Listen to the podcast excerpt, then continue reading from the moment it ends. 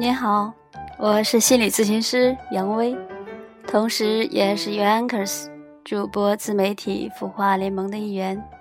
感谢您的关注，很高兴又在周末的夜晚和您共度这段美好时光。元旦刚过，这次我们来聊一个轻松的话题——元旦联欢会。您的孩子开联欢会了吗？联欢会上，他出节目了吗？重在参与。记得从儿子三年级回国开始，每年联欢晚会他都会参与。三年级的时候很有趣，他们班几个男孩子一起表演马三立的单口相声，逗你玩儿。记得他在里面好像演那个衣服被偷走的衣服，不论什么角色，重在参与，高兴就好。而从四年级开始，他就有了固定的节目——魔方，因为爸爸同志从四年前开始。在魔方小站上，网络里学会了魔方，然后我们一家三口都开始魔方，于是就有了他的魔方表演。好像从第一次开始，好像小伙伴们就都已经惊呆了。开始他只是表演三方，后来四年级可能四方，五年呃五年级六年级。可能又多了五方，甚至二方等等。同样，初一这次联欢晚会，他也表演了魔方。回来的时候，一进门，我就看到小伙子有点不一样的感觉。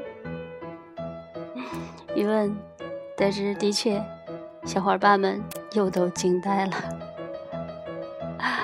很有趣，一个小小的爱好，可以让他感觉自己涨粉了，何乐不为呢？真的得感谢爸爸同志，帮儿子培养起这个小小的爱好。他的爱好可不仅仅魔方而已，还有篮球。